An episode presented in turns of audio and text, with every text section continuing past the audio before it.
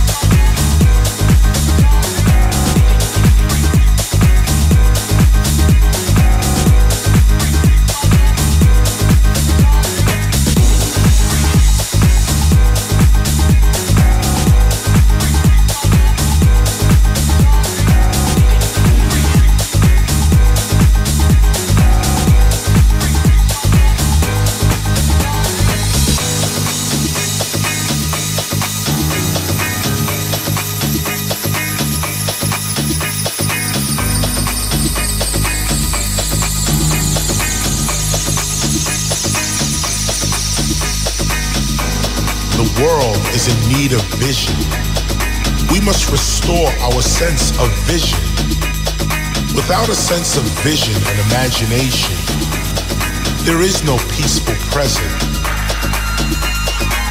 There is simply nothing to look forward to, no hope. If we all committed to our future, we would all live in peace knowing that we built the life that we wanted to live.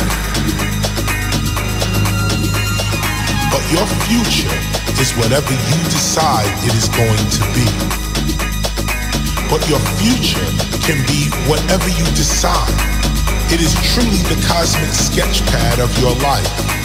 The future is the actual realm of creativity. It is where your ideas are instantly